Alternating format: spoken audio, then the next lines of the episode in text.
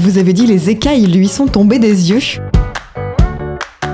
L'expression peut servir de complément à une autre évoquant le chemin de Damas qu'on a vu hier, puisqu'elle se rapporte au même épisode. Saul, natif de Tars et persécuteur des chrétiens, alors qu'il approche de Damas, entend une voix qui l'interpelle et subit un violent éblouissement.